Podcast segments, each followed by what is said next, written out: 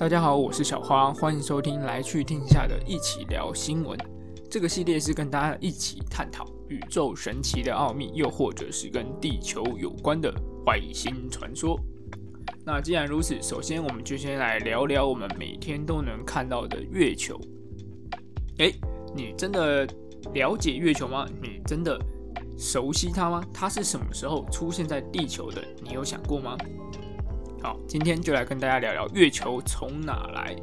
比较主流几个说法哦。首先，第一个是孪生假说，这个说法是说月球啊是地球的一部分，就说，哎，从前这个地球在诞生初期的时候，它的自转速度过快，然后一直转转转转转，就把地球上的岩浆给抛出去了。那抛出去的这些岩浆哈，后来就形成了月球。好，那我们大家知道，第一个登上月球的是阿姆斯壮。这当年啊，他们登月的时候就捡了一些岩石来回来做研究嘛。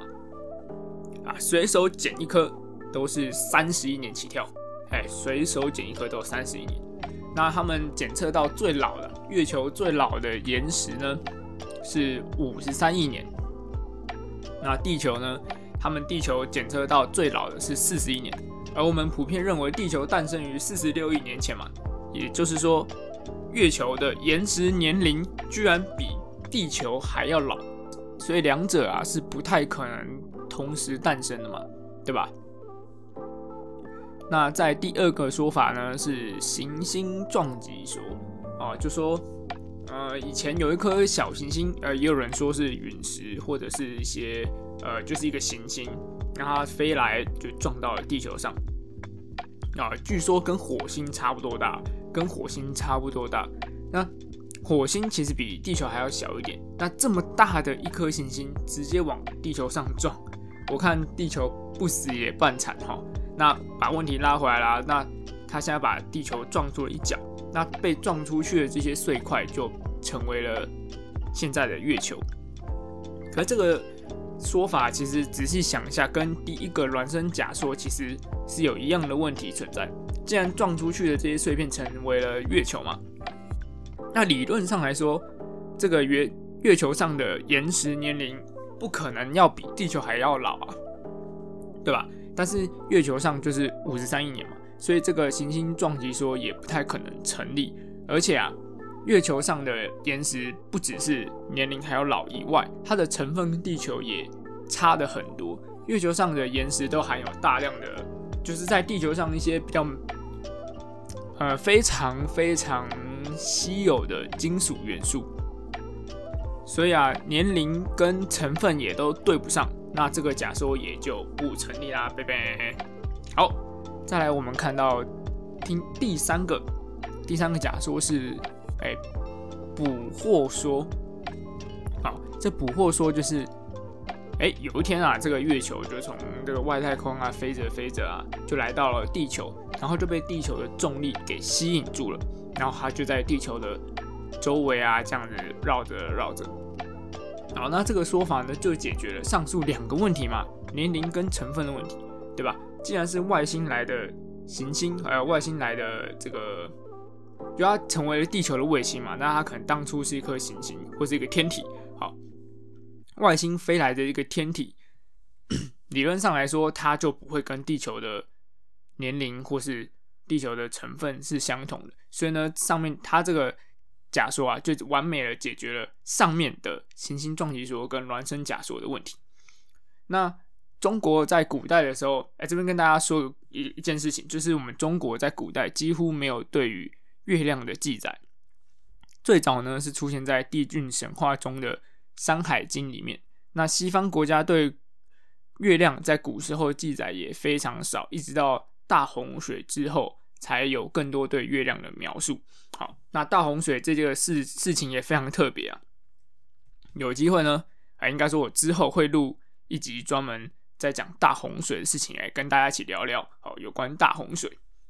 好，那在这个亚历山大图书馆第一位馆长在。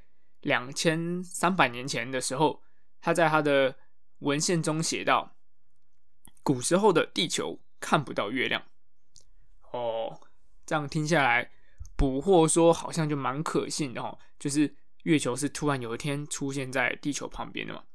但我给大家举个例哈，太阳呢，哎，在太阳系中最大的卫星，大家知道是是什么吗？啊，就是我们的木卫三，它是我们木星的卫星哈，木卫三。那木星的质量啊，是木卫三的一万两千八百一十五倍，好，一万两千八百一十五倍。第二大的是土卫六啊，土星就是它的行星嘛，它是土星的卫星。那土星是它的四千两百二十九倍。好，我们再来看看地球和月亮相差多少。地球呢是月球的八十一倍。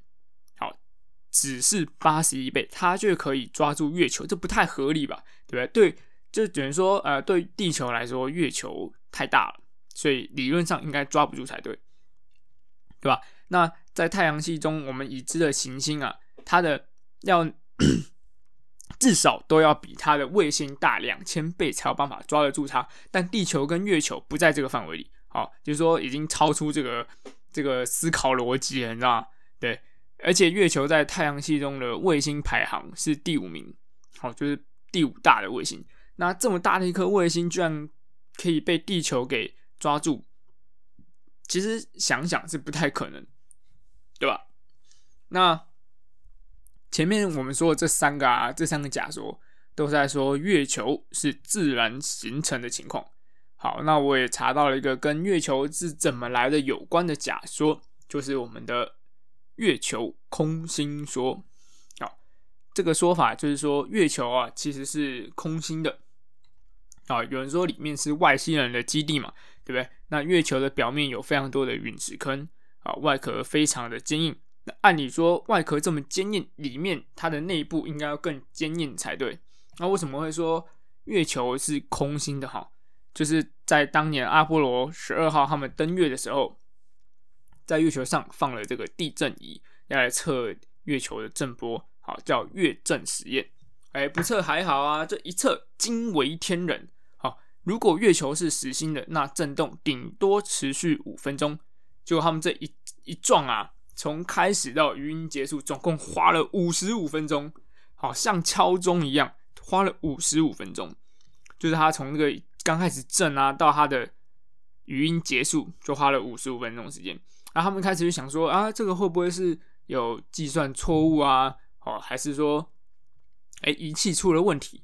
那前前后后，他们在之后的登月的实验，哦，登月计划上也都有做这个月震实验，每一次得到的结果都差不多，那就证明啦，月球其实是空心的嘛。可是就我们人类已知的情况，天体的形成是不可能是空心的啊，就是说所有的行星啊，它的内部的密度都是最大，质量也是最大，但月球却是相反的，所以月球到底是怎么来的？啊，月球的内部真的有外星基地吗？还是说月球的背面有 UFO？哦，这些问题我们留到下一集来聊聊。我是小花，我们下次见。